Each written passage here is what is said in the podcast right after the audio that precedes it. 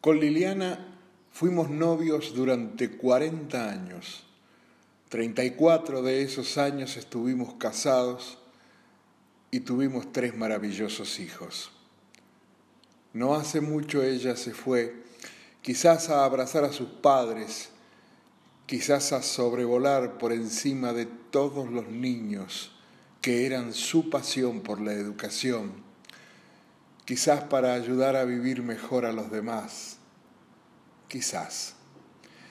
Ella era dueña de la paz, alegría, frescura, valentía, solidaridad, compromiso en todos y cada uno de sus actos, poder de análisis, inteligencia, capacidad de relacionar, el perdón a flor de alma enorme capacidad de trabajo y sacrificio, pasión por la investigación y profundización de las cosas importantes, acordar, respetar las diferencias, construir algo nuevo desde el consenso y a pesar de disensos.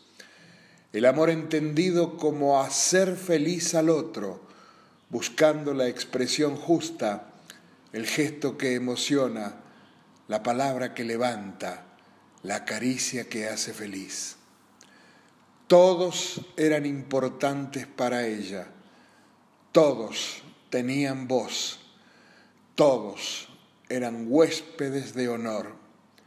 Y ella era dueña de la paz, la paz de verdad, esa que se transmite porque se siente, esa que sentías de solo verla ella era dueña de la paz. Ella era la paz.